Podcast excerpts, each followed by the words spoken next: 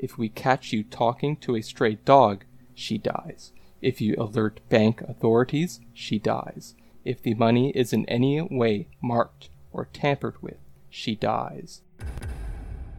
Olá, operários! Sejam bem-vindos ao Fábrica de Crimes. Eu sou a Mari. E eu sou a Rob. E, gente, o episódio de hoje só podia estar sendo contado pela Mari porque ela é, digamos assim, meio obcecada com esse caso. É, por aí mesmo. Eu aproveitei que a gente recebeu alguns pedidos para contar o caso da John Benet e eu resolvi fazer logo. Bom, a mensagem de hoje vem lá de Curitiba, da operária Anabela Borgognoni. Oi meninas, tudo bem? É, meu nome é Anabela, eu moro em Curitiba e eu vim aqui para falar para vocês que vocês são ótimas. Conheci vocês não faz tanto tempo, mas já ouvi todos os 10 podcasts. Eu gosto muito desse tipo de podcast e digo que vocês têm uma didática, vocês têm uma linha de raciocínio, vocês dão esse bate-bola de uma para outra e isso é muito legal, muito legal mesmo. Parabéns. É, sou fã de carteirinha, já estou esperando os próximos e sucesso para vocês. Um beijo. Definitivamente a gente tem os melhores operários, né? Sem dúvidas. A gente, se vocês não têm ideia, a gente comemora que nem duas crianças toda vez que vocês mandam essas mensagens maravilhosas. Uhum. Enfim, no episódio de hoje, John Benet Ramsey, ou A Perda da Inocência.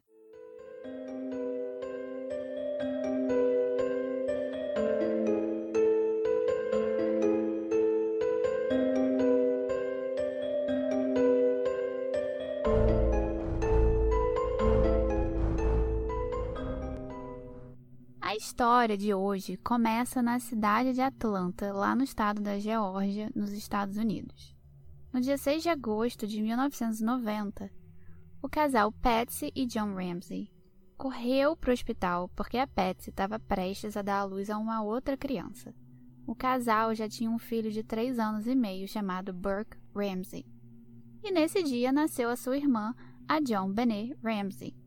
O casal agora tinha realizado o sonho de ter uma menina, e para Patsy ter uma filha significava que ela podia passar adiante tudo aquilo que ela tinha aprendido na vida no mundo dos concursos de beleza.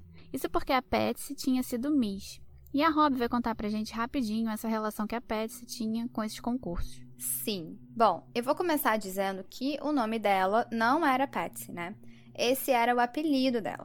O nome verdadeiro era Patrícia, só que todo mundo conhecia ela por Patsy. E a Patsy se formou em jornalismo pela Universidade de West Virginia, né? E sempre foi muito bonita. E logo no primeiro ano da faculdade, ela resolveu participar de um concurso de beleza. Lá, eles chamam esses concursos de pageants, né? E para esse concurso, a Patsy ficou estudando durante todo o ano anterior. E quando o momento dela chegou, ela estava preparada e conseguiu ganhar de cara esse pageant. Então, em 77, ela foi coroada Miss West Virginia. É, sendo que uma das irmãs dela também ganharia três anos depois, o Miss South Charleston. Sim, pelo que eu percebi, as mulheres da família da Patsy, elas, assim, amavam esses concursos. E aí, depois do sucesso lá em West Virginia, a Patsy resolveu participar do Miss America. Só que ela não ganhou o que acabou deixando a mãe dela bem triste e decepcionada. Pois é. O que a Rob explicou agora é só uma partezinha da vida da Patsy, né? Como eu estava falando no início, ela teve dois filhos, o Burke em 87 e a John Benet em 1990. Quando a John Benet tinha só nove meses, eles se mudaram para o estado do Colorado, especificamente para a cidade de Boulder. E o John, o pai, ele era empresário e sócio de uma empresa de tecnologia chamada Access Graphics e que em 91 foi comprada por uma outra empresa. E aí, nesse momento, ele virou presidente e CEO dessa nova empresa. Acabou recebendo muitos milhões nessa transação. E algumas notícias até falam que ele chegou a ter um patrimônio perto de um bilhão. E quando a família se mudou para Boulder, eles compraram uma casa enorme, linda, de três andares, com porão, vários cômodos. Eles tinham muitos empregados, tipo jardineiro, faxineira, babá. E assim, tentem imaginar, o quarto do casal ficava no terceiro andar e praticamente ocupava o andar inteiro. No segundo piso ficavam os quartos dos filhos, o Burke e a John Benet. O Burke ficava bem na direção do quarto dos pais e o quarto da John Benet do outro lado do segundo andar. E aí também tinha um quarto só para eles brincarem, um quarto só de brinquedo, enfim. A casa tinha três escadas, uma escada principal, que ia do primeiro até o terceiro andar, uma outra que ia só do segundo para o terceiro e uma menor em espiral, que ia do primeiro até o terceiro. E ainda tinha uma pequenininha que dava pro porão, e o porão era enorme, tinha até uma adega de vinho. E a cidade de Boulder era menorzinha, tinha em torno de 107 mil habitantes.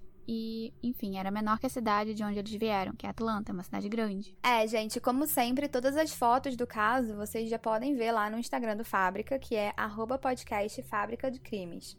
A Mari colocou a foto das plantas dos três andares da casa, né? As fotos da casa por dentro, por fora, da família, do mapa com as cidades e várias outras coisas, né? Que vão ser bem relevantes para esse caso. Sim, sim. Mas ainda não vejam as fotos para não ter spoiler, continuem escutando por enquanto. Então, além dessa propriedade, a família também tinha um barco, era tipo um veleiro, que tinha o nome de Miss América, que era, eu acho que era uma homenagem a Patsy, né? Porque ela gostava muito dos concursos de beleza, enfim. E de acordo com o site da CNN, a Patsy introduziu a filha nesse mundo bem cedo. A John Benet era muito, muito lindinha. A mãe também era bem bonita desde pequena e elas eram muito coladas. Elas passavam muito tempo juntas, de acordo com alguns amigos da família. E a John Benet era uma criança mega radiante, alegre, era cativante, parecia que curtia todos aqueles concursos, né, dos quais ela participava. Uhum. E só para citar alguns, em 94, John Benet, aos quatro aninhos, ganhou seu primeiro concurso. Foi o do Colorado State All-Star Kids Pageant. No mesmo ano de 94, ela ganhou o Little Miss Charlevoix. Em 95, aos 5 anos, ganhou Miss Colorado Sunburst. Em 96, ganhou o America's Royale Teen Miss One Division e o America's Royale Miss Colorado Dream Queen. E em 96, ainda com 6 anos, em dezembro, a John Benet ganhou o segundo lugar no Sunburst National Pageant em Atlanta, depois o Little Miss Christmas e o All-Star Christmas Pageant no Colorado na época do Natal. Só que o que ninguém sabia era que esse concurso natalino seria o último da vida dela. Bom, às 5 da tarde do dia 24 de dezembro de 96, a família foi convidada para jantar na casa de uns amigos, que eram a Priscilla e o Fleet White. Eles moravam bem perto da casa dos Ramses e celebraram o Natal junto com eles. Depois do jantar, a Patsy e o John, com os dois filhos, voltaram para casa por volta de umas nove e meia da noite. E o John colocou a John Benet para dormir. Parece que ela veio já dormindo no carro. E lá para as dez da noite, o casal e o outro filho, o Burke, foram dormir. E como eu disse, o quarto do Burke ficava no segundo andar, só que do lado oposto ao quarto da irmã. No dia 25 de dezembro, no dia seguinte, a Patsy resolveu acordar bem cedinho, tipo umas 5 e meia da manhã, para fazer café, porque parece que eles estavam planejando viajar nesse dia. Ao sair do quarto do casal, no terceiro andar, a Patsy desceu direto pelas escadas principais e no segundo andar, em vez de ela continuar descendo por essa mesma escada, ela resolveu descer pela escada espiral, que ficava pertinho do quarto da John Benet e que também levava para a cozinha. Alguns degraus antes dela chegar no primeiro andar, a Patsy viu três folhas de papel escritas à mão, cuidadosamente colocadas no terceiro degrau. Ela pegou essas folhas e começou a ler o seguinte texto: Mr. Ramsey, listen carefully. We are a group of individuals that represent a small foreign faction. We respect your business. Senhor Ramsey, escute com cuidado. Nós somos um grupo de indivíduos que representa uma pequena facção estrangeira. Nós respeitamos a sua empresa, mas não o país que ela serve. Nesse momento, sua filha está em nossa posse. Ela está bem e segura. E se você quiser vê-la em 1997, você deve seguir as nossas instruções nessa carta. Você vai retirar 118 mil dólares da sua conta, 100 mil devem ser em notas de 100 e os 18 mil restantes em notas de 20. Certifique-se de que você leve uma bolsa com tamanho adequado para o banco. Quando você chegar em casa, você vai colocar o dinheiro no envelope de papel marrom. Amanhã eu vou te ligar entre 8 e 10 da manhã para te instruir sobre a entrega. A entrega será exaustiva, então aconselho que você descanse. Se percebemos que você pegou o dinheiro mais cedo, nós vamos te ligar para combinar uma entrega antecipada do dinheiro e da sua filha. Se qualquer instrução for desobedecida, sua filha será imediatamente executada. Você não terá direito aos restos mortais para o enterro dela. Os dois cavaleiros que estão monitorando sua filha, particularmente, não gostam de você então, eu te aconselho a não provocá-los. Se falar com alguém sobre essa situação, como a polícia, FBI, etc., sua filha será decapitada. Se a gente pegar você falando com alguém, ela morre. Se você alertar as autoridades do banco, ela morre. Se de alguma forma o dinheiro tiver marcado, ela morre. Você pode tentar nos enganar, mas esteja avisado que nós conhecemos as táticas da polícia. Você tem 99% de chance de matar sua filha se bancar o espertinho. Siga as nossas instruções e terá 100% de chance de tê-la de volta. Você e sua família estão sendo vigiados constantemente, bem como a polícia. Não tente nada, John. Você não é o único peixe grande por aqui. Então, não pense que matar vai ser difícil. Não nos subestime, John. Faça uso desse seu bom senso sulista. É com você, Vitória. Assinado SBTC. Bom, depois que a Patsy leu o que os americanos chamam de ransom note, que significa bilhete de resgate, ela imediatamente subiu as escadas em espiral, foi até o quarto da John Benet, mas ela tinha sumido. Nessa hora, ela conta que deu um grito e o John foi checar o quarto do Burke, o outro filho. E o Burke, o segundo casal, estava dormindo. Então o John pede a Patsy para ligar logo para a polícia. E às 5h52 da manhã, essa é a ligação original que foi feita por ela. 911 emergency. Police. On? 5515th Street. Kidnapping. Hi, please. Explain to me what's going on, okay? There, we have a, there's a note left and our daughter's gone. A note was left and your daughter is Yeah. gone? How old is your daughter? Six years old. She's gone. Six years old. How long ago was it? I don't know. I just found the note. And my daughter's Does it say who took her? What? Does it say who took her? I don't know. It's, there's, a, there's a ransom note here. It's a ransom note? It says FBTC. Victory. Please. Okay, what's your name? Are you Kathy Lambert, I'm the mother. Oh my God. Please. I'm, okay, I'm sending an officer over, okay? Please. Do you know how long she's been gone? No? I don't. Please, we just got out. Is she right here? Oh my God, please. Okay, well, There's somebody. I am, honey. Please. Take a deep breath, Please, okay? hurry, hurry, hurry. Kathy, Kathy, Kathy, Kathy. Para entender melhor, eu vou traduzir essa conversa que nem dois minutos durou. Eu, Mari, vou ser a atendente e a Rob vai ser a Patsy. 911, emergência. Polícia, o que está acontecendo, senhora? 755, Rua 15. O que está acontecendo aí, senhora? Nós tivemos um sequestro, venham rápido. Explique pra mim o que tá acontecendo, ok? Tem, tem um bilhete aqui e a nossa filha sumiu.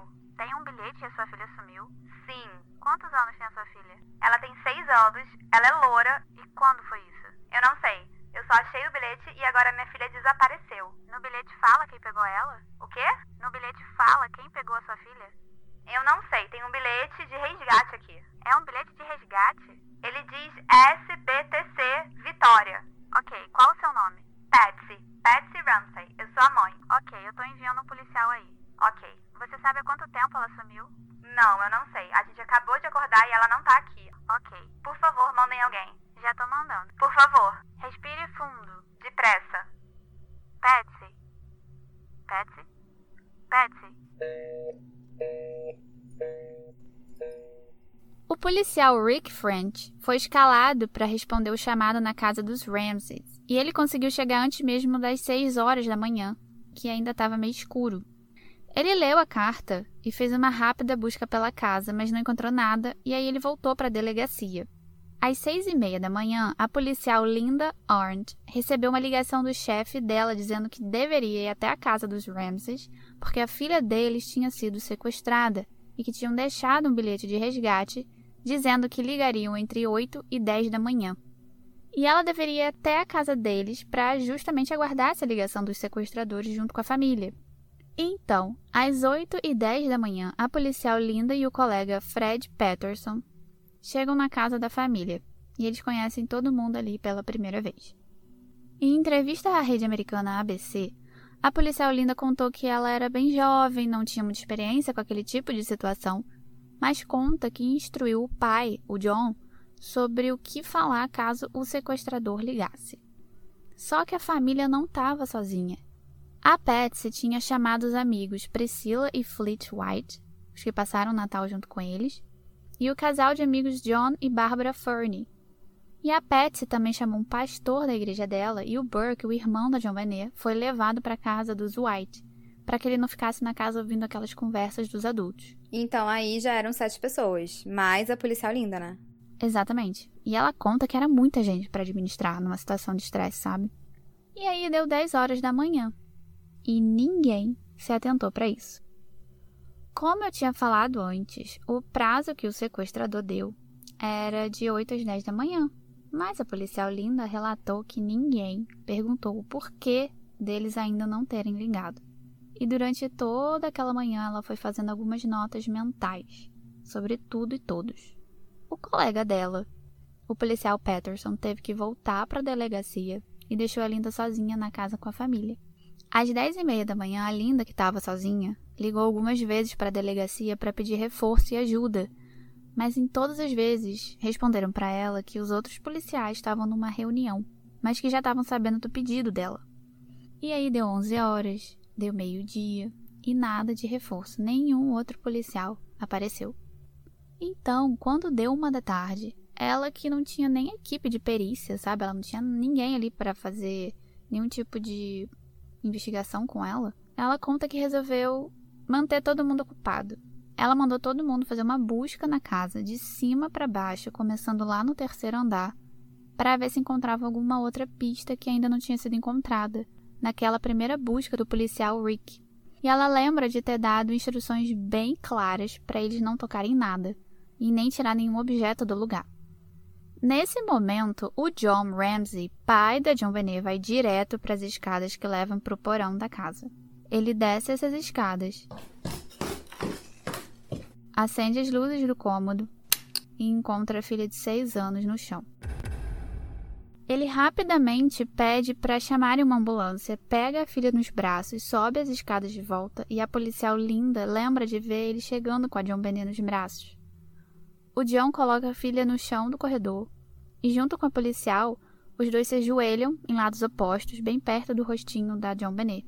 E ele então pergunta para Linda se ela estava morta e ela responde que sim claramente morta. Quando deu uma e dez da tarde, o pai resolveu mover o corpo da John Benet e colocou ele na sala. Ele pegou um cobertor que estava no sofá e cobriu o corpo da filha. E a policial Linda ainda estava sozinha, sem nenhum reforço ou equipe. E ela ligou de novo para a polícia e disse que o sequestro tinha virado um homicídio. O pastor que estava presente, ele acompanhou tudo e aí acabou propondo uma oração ali mesmo na sala, enquanto a Linda estava tentando evitar que mais pessoas encostassem no corpo da vítima.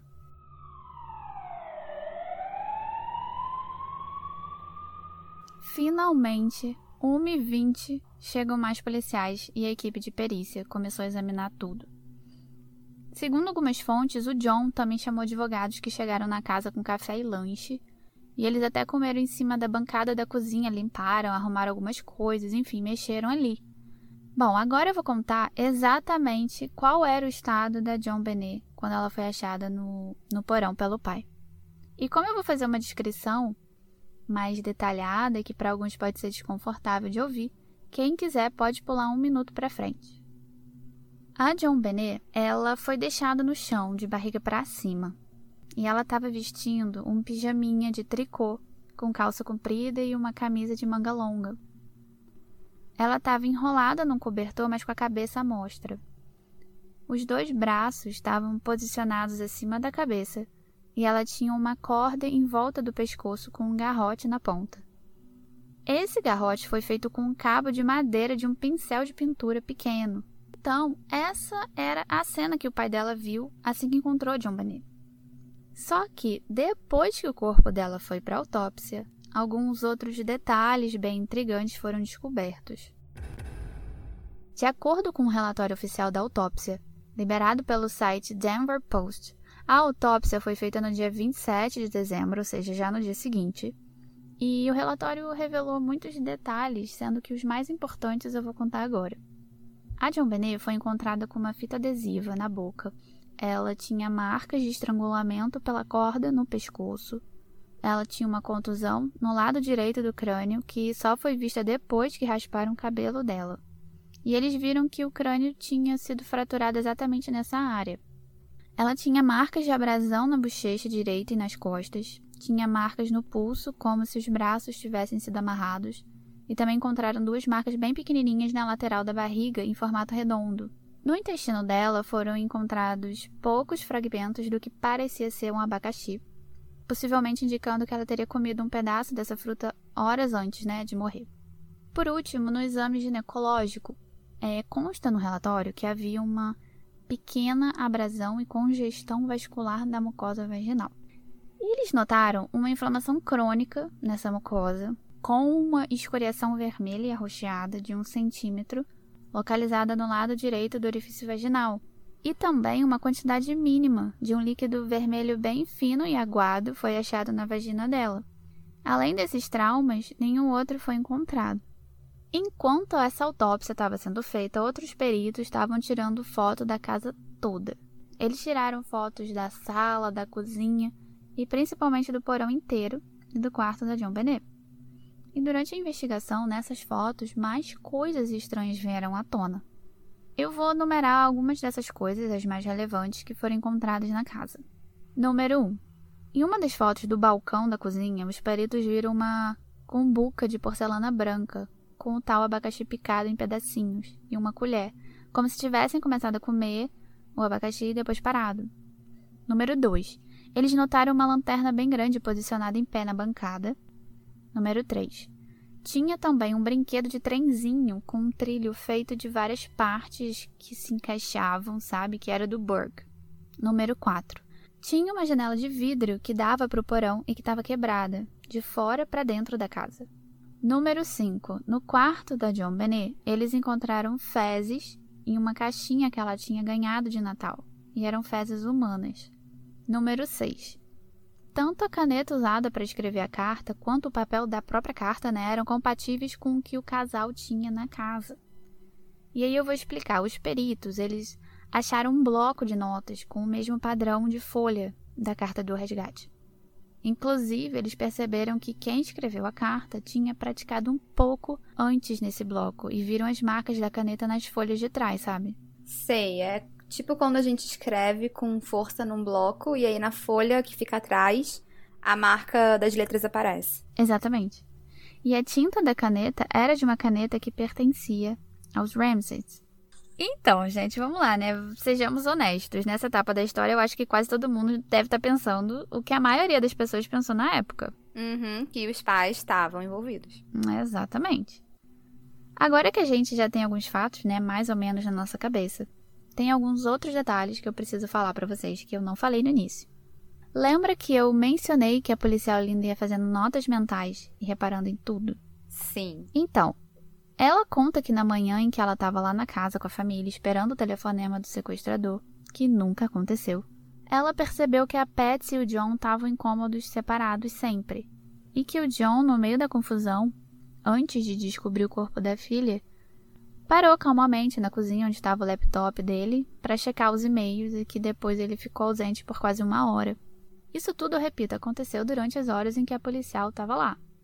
Além disso, Antes mesmo da Linda chegar na casa mais cedo naquele dia, eu disse que o outro policial, o Rick, tinha ido até lá para fazer uma busca bem rápida pela John Benet. Uhum. Pois na pesquisa sobre o caso, vários sites contam que ele foi até o porão.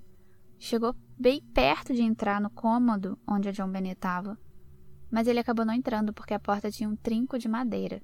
E tem uma reportagem do site Newsweek chamada John Benet The Door the Cops Never Opened, Ou seja, John Benet, a porta que a polícia nunca abriu. E lá eles falam que o tal policial chegou a parar em frente a essa porta, olhou, mas não entrou e continuou a busca. Que estranho, né? Então, por que, que ele não teria entrado? Cara, eu não sei. Sinceramente, é. é eu não, não tenho a mínima ideia, mas uma coisa é certa. O John, quando a policial Linda sugeriu que todo mundo fizesse uma busca na casa, ela sugeriu e foi bem clara nas instruções, falando que a busca deveria começar de cima para baixo. Só que, incrivelmente, o John foi direto no porão. Ele foi direto nesse cômodo. Ele destrancou a porta e viu a filha deitada no chão. É, isso é bem suspeito. É, complicado, né? E aí todo mundo, toda a mídia caiu em cima da família. É, e você tinha falado também que tinha uma janela quebrada no porão. Então, o vidro, ele tava meio quebrado, né? Será que alguém não entrou pelo porão da casa, tipo alguém, um terceiro, um estranho? Essa questão foi muito discutida, muito discutida. Só que o próprio John disse que um dia ele chegou a quebrar esse vidro para entrar na casa porque ele tinha esquecido as chaves. E daí a teoria de um estranho entrando no porão vai por água abaixo. Com toda essa suspeita recaindo sobre a família, os detetives recolheram o DNA dos pais e do irmão Burke, recolheram os digitais, etc. Né? E para Patsy, pediram mais uma coisa. Pediram que ela escrevesse toda a carta do resgate com a letra dela. E Rob, surpreendentemente, a caligrafia da carta de resgate era bem parecida com a dela. É, e eu sei que vocês operários estão bem curiosos, né, pra ver a carta. Então, a foto dessas duas cartas já tá lá no Instagram do Fábrica, que é arroba podcast Fábrica de Crimes. Sim. Tem um vídeo no YouTube que é basicamente ela, né, com o advogado, respondendo algumas perguntas de um detetive sobre essas caligrafias. E nesse vídeo, ela mostra um comportamento não muito, eu diria, esperado, pelo menos para mim, porque ela estava bem calma e chega a rir em alguns momentos. E o detetive pergunta o que ela vê de similaridade entre as letras, entre as letras que estavam sendo comparadas. A maioria tinha uma caligrafia realmente bem, bem similar. E a da carta original tá inclusive trêmula, digamos assim, mas a forma das letras se parece muito. E eu confesso que eu fiquei bem assustada com essa análise.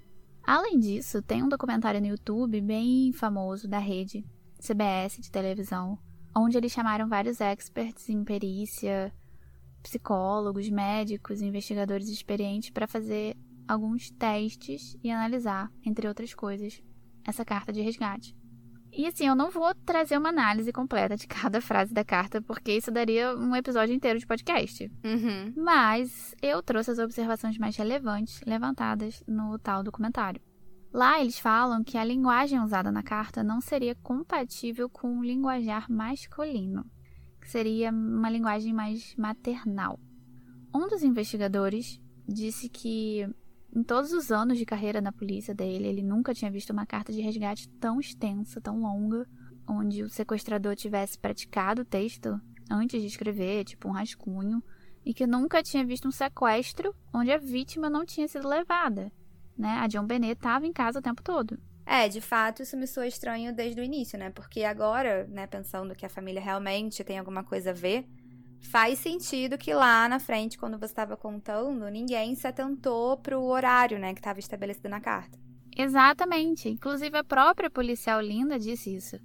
Na verdade, se a teoria de que a família está envolvida for verdadeira mesmo, eles sabiam o tempo todo que a filha estava em casa. Então, por isso que eles não se desesperaram quando o sequestrador não ligou. E uma outra observação é que na carta, o suposto sequestrador usa a palavra particularmente. E que no vídeo da Patsy no YouTube, ela fala o tempo todo essa palavra. E assim, todos nós temos algumas palavras que a gente usa mais, né? No cotidiano, são hábitos de linguagem. E mesmo que a gente se esforce ao máximo para omitir alguma coisa, sempre acaba escapando, né? É, também acho. E eu acho que esse foi o caso da Patsy. Mas assim, eu quero deixar claro que é somente a minha opinião, até porque o caso não para por aí. Outras teorias foram surgindo. Quando acharam o pedaço do que parecia ser um abacaxi no intestino da John Benet, automaticamente analisaram a cumbuca de abacaxi que estava em cima da bancada da cozinha. E nela não tinha nenhuma impressão digital da John Benet, mas tinha do irmão, o Burke. E adivinha de quem eram as fezes no quarto da John Bennett? Do Burke também. Pois é, aparentemente ele costumava fazer isso. Ele costumava colocar fezes na cama da irmã, nas paredes do quarto dela, e muita gente começou a perceber que ele tinha um comportamento anormal com a irmã. Existe suspeita de que ele tinha ciúmes dela, porque a John Benet recebia muita atenção da mãe, né, por causa dos concursos de beleza. As duas viajavam muito sozinhas para outras cidades para competir. E alguns amigos da família disseram que, em uma ocasião, o Burke chegou a agredir o rosto da irmã com um taco de golfe, durante uma briga. E ela ficou com o olho roxo durante alguns dias. E lembrando que ele tinha 9 anos, ele era maior que ela, né? Tinha mais força. Querendo ou não, ele era mais velho. Então, até agora, eu falei das suspeitas da mãe e do irmão. Só que o pai também foi alvo de crítica. Durante a autópsia foi descoberto na área vaginal da John Benet a tal escoriação que eu falei, e que era pequena, mas ela estava presente. E as hipóteses de abuso sexual surgiram, dizendo que ele teria de alguma forma abusado da filha. Só que o DNA que foi encontrado na calcinha dela pertencia a um homem desconhecido, segundo a polícia, e que não apareceu na base de dados nacional. Mas o tal documentário da CBS chamou alguns peritos e todos eles foram categóricos ao afirmar que esse DNA não tinha valor forense porque a quantidade era ínfima e que poderia ser fruto do que eles chamam de DNA transfer, ou seja, DNA de transferência, que podia estar lá por outros motivos. Tipo, eles falaram até que poderia ser do próprio fabricante da calcinha. E eles fizeram testes em outras calcinhas e viram que, mesmo novas, elas tinham DNA de pessoas desconhecidas. E assim, eu não sou da área, mas eu fiquei na dúvida se um DNA de transferência seria encontrado na calcinha dela, né? Mesmo depois de ter sido lavada, não sei. A não ser que a calcinha da John Bennett fosse nova. Eu realmente fiquei com dúvida nessa parte. Bom, de qualquer forma, o DNA que estava na área íntima da John Bennett não era do pai, do irmão e nem da mãe. Uma outra coisa estranha é que na hora da busca, o John foi direto para o porão. E assim, deu a impressão de que eles sabiam onde a John Bennett estava. E muita gente criticou a policial Linda por ter permitido que o John fizesse uma busca na casa e tocasse a John Benet, porque ele acabou carregando a filha do porão para o corredor e depois do corredor para a sala. E depois ainda colocou um cobertor por cima dela. Então, assim, o corpo dela foi bem mexido. A cozinha, a casa inteira, na verdade. Isso meio que contaminou a cena do crime. A casa inteira era uma cena do crime. E o casal ainda chamou quatro amigos e um pastor para ficarem lá. E essa é uma das maiores críticas que se faz ao caso. As pessoas comentam que o DNA do pai foi achado em outras partes da John Benet, só que aí não se sabe se foi porque ele de fato teve alguma coisa a ver com o crime, ou se o DNA dele ficou na John Benet na hora em que ele carregou ela do porão para a sala. E existem especulações de que ele fez isso justamente para dificultar a perícia depois, já pensando no futuro. Eu vi alguns comentários do tipo: onde o John Ramsey estava no momento em que ele se ausentou. E aí, mais gente comenta, as pessoas falam que ele estava instruindo o filho a não falar nada. Só que o filho estava na casa dos White, então não sei se seria verdade. Outras pessoas falam que o John foi se encontrar com alguém da polícia, porque quando a Linda ligou chamando reforço duas vezes, o policial que atendeu a ligação dela disse que eles estavam numa reunião. E aí o John estaria nessa reunião, enfim, não sei. É, de fato, sim, tem muitas teorias nesse caso. E também a carta estava pedindo uma quantia em dinheiro. Então pode ser também que ele tenha ido ao banco para tentar retirar esse valor. É, também é possível que ele tenha ido ao banco nessa hora, né? Não se sabe realmente. E tem o fato de que a Linda achou estranhíssimo ele parar no meio daquela manhã super é, atípica, né? De sequestro da filha dele para checar os e-mails. E talvez ele tivesse se comunicando com alguém do banco, não sei. E o caso não tem nenhuma mega prova conclusiva, entendeu? Só tem essas inconsistências. E eu tinha falado antes, cara, quem escreve uma carta de resgate tão longa assim, sabe? É, isso é bem nada a ver, né? Porque quando a gente vê carta de resgate, geralmente é bem direto ao ponto, né? Exato. E nessa carta eles mencionam um valor muito específico. Isso é mega estranho, porque eles pedem 118 mil dólares e assim, para os Ramses, que eram muito ricos, esse não era um valor alto, né? Se fosse para pedir, devia ser tipo um milhão e pouco, sabe? E em relação a essa quantidade, os 118 mil dólares, eu vou dar mais um motivo para vocês suspeitarem do John. Naquele ano, recentemente, ele tinha recebido um bônus no trabalho. De sabe quanto? 118 mil dólares. Exatamente. Mano, sem palavras. Era exatamente o, o mesmo valor da carta. Eu não posso afirmar com 100% de certeza qual o significado dessa coincidência, mas que é estranho é. É, e se for verdade, eles nem se deram ao trabalho de colocar um valor diferente, né? Aham. Uhum. E antes de eu descrever exatamente o que teria acontecido naquela madrugada, de acordo com a teoria né, levantada pelo documentário, eu queria colocar mais uma pulguinha atrás da orelha dos operários. Durante a pesquisa, eu me deparei com um artigo bem legal no site bedwettingtherapy.com, que relaciona a enurese noturna com abuso sexual. A enurese noturna é a incontinência urinária noturna. E a John Benet recorrentemente fazia xixi na cama, e a Rob vai ler um trecho desse artigo. Sim. Abre aspas. Um dos sintomas de regressão mais comum em crianças que foram abusadas sexualmente é a enurese diurna e noturna. Essas crianças têm dificuldade de dormir e muitos pesadelos, ansiedade, sentem culpa e vergonha. Isso faz com que a criança use mecanismos de defesa, um dos quais é a regressão à enurese. Tem também a ver com o trauma sexual que é relacionado com os órgãos sexuais. Em relação a isso, eu não posso afirmar que esse era o caso da John Benet, mas algumas pessoas apontaram como sendo um dos sintomas de que ela já vinha sendo abusada de alguma forma antes. E agora, eu vou descrever o que teria acontecido naquela madrugada, de acordo com a teoria que fala que a família estava envolvida. Naquela noite, o John de fato colocou a John Benet para dormir, e depois a Patsy teria acordado ela para evitar que ela fizesse xixi na cama, porque era comum. Então a Patsy levou ela até o banheiro para ela fazer xixi. Ela escovou os dentes e voltou para a cama. Depois que a John Benet estava já de volta no quarto dela, eles teriam servido o tal abacaxi picado para o Burke lá na cozinha, e ele ficou lá comendo enquanto os pais arrumavam outras coisas para viajar no dia seguinte. Nesse momento, a irmã acorda, desce as escadas em espiral perto do quarto dela e vai até a cozinha porque ela devia estar com fome. E aí ela vê o Burke comendo.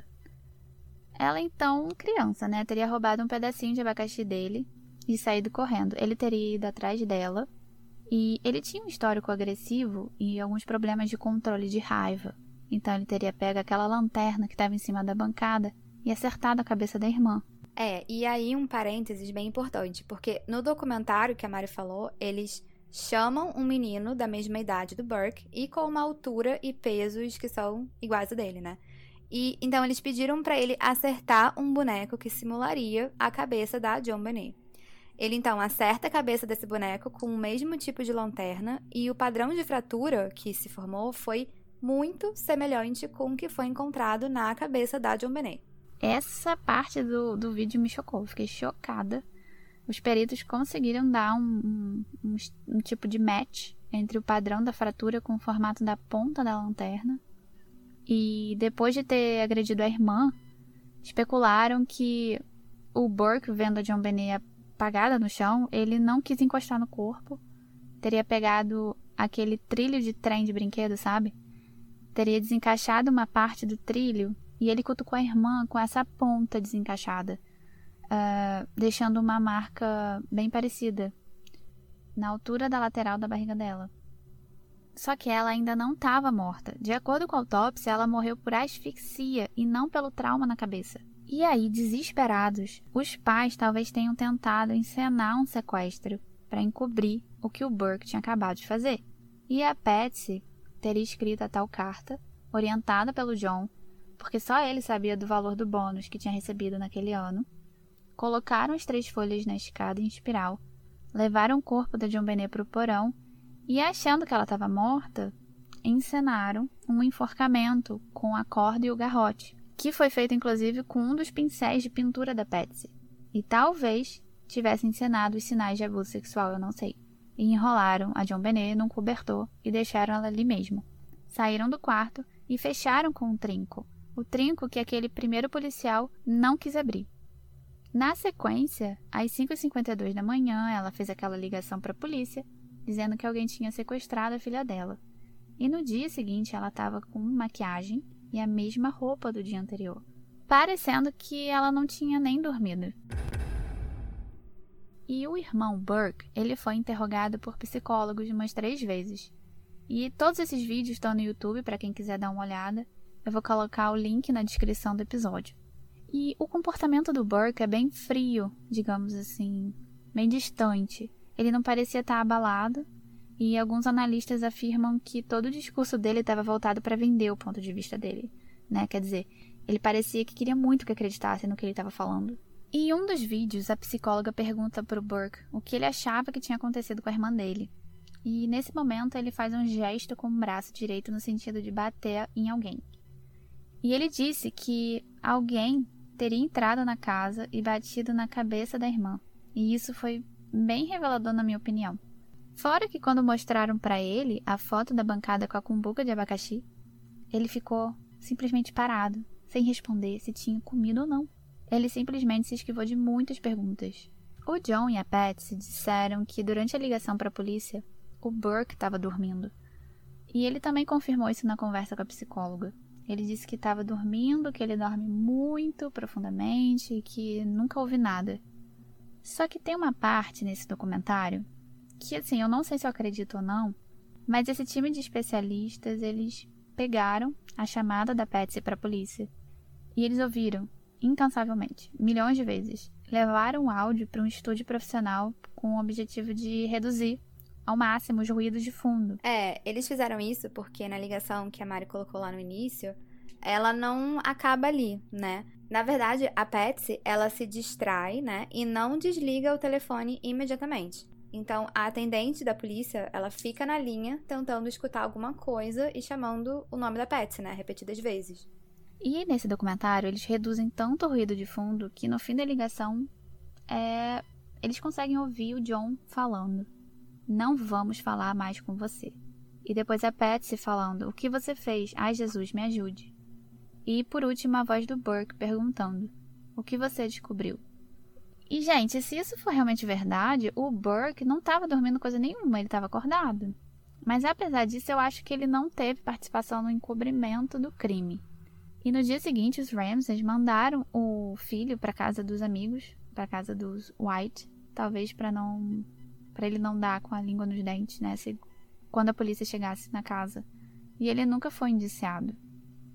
E uma advogada do estado do Colorado, onde aconteceu o crime, ela disse que hoje em dia os pais poderiam até ser responsabilizados, mas não o Burke, porque na época ele tinha 9 anos e pouco. E a lei do Colorado prevê que a idade mínima para responsabilidade é a partir de 10. Então, ao tempo do crime, como ele tinha 9 anos, é, Hoje ele já não poderia ser condenado. No ano seguinte, em 9 de julho de 97, os Ramsey se mudaram de volta para Atlanta, compraram uma casa nova e venderam a antiga em Boulder. Em 98, o procurador da cidade de Boulder acusou a família de não cooperar com a polícia. E isso foi um fato bem notório, saiu em alguns jornais na época. Depois de alguns meses, no mesmo ano, eles conseguiram finalmente uma entrevista com o casal separadamente, durante três dias. No dia 15 de setembro de 98, Patsy e o John Ramsey foram a júri, e o júri voltou para indiciar o casal por abuso infantil seguido de morte. Mas parece que o procurador Alex Hunter não processou o casal por não ter, na opinião dele, motivo suficiente para uma condenação criminal. Nos anos que se seguiram, o casal processou um bando de gente que chegava à conclusão de que eles estavam envolvidos de alguma maneira com o assassinato da John Bennett. E em 2006, a Patsy acabou falecendo de câncer de ovário aos 49 anos e ela já vinha lutando contra esse câncer há 13 anos. E nesse mesmo ano, até rolou uma confissão de um cara preso lá na Tailândia que disse que tinha matado a John Benet, mas o DNA dele não era compatível e ele foi descartado. Em 2016, a CBS, que fez o tal documentário de quase 4 horas e que está no YouTube, ela foi processada pelo Burke, que pediu 250 milhões em danos compensatórios, e aí eu estou traduzindo literalmente do inglês, e mais 500 milhões em danos punitivos.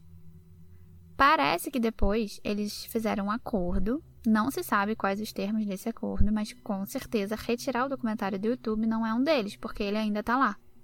Muita gente critica o Burke até hoje por querer milhões de dólares processando todo mundo que fala sobre o caso, né, em vez de usar o dinheiro da família para tentar descobrir quem matou a irmã dele. É, e talvez seja porque ele mesmo não tem interesse em saber, né? Pois é, né? Não sei.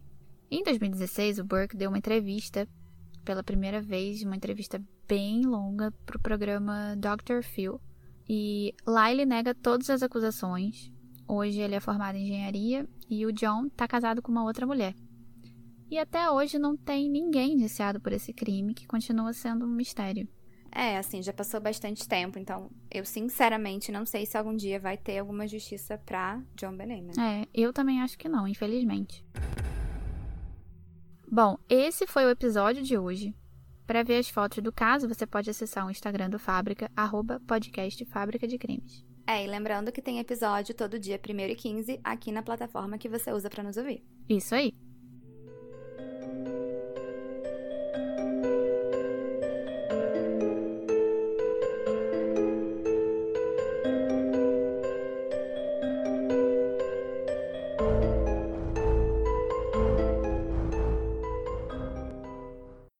Cara, que, que bobeira, né? Mas ok. Tá, não, mentira, porque eu adoro assistir, né? Mas tá.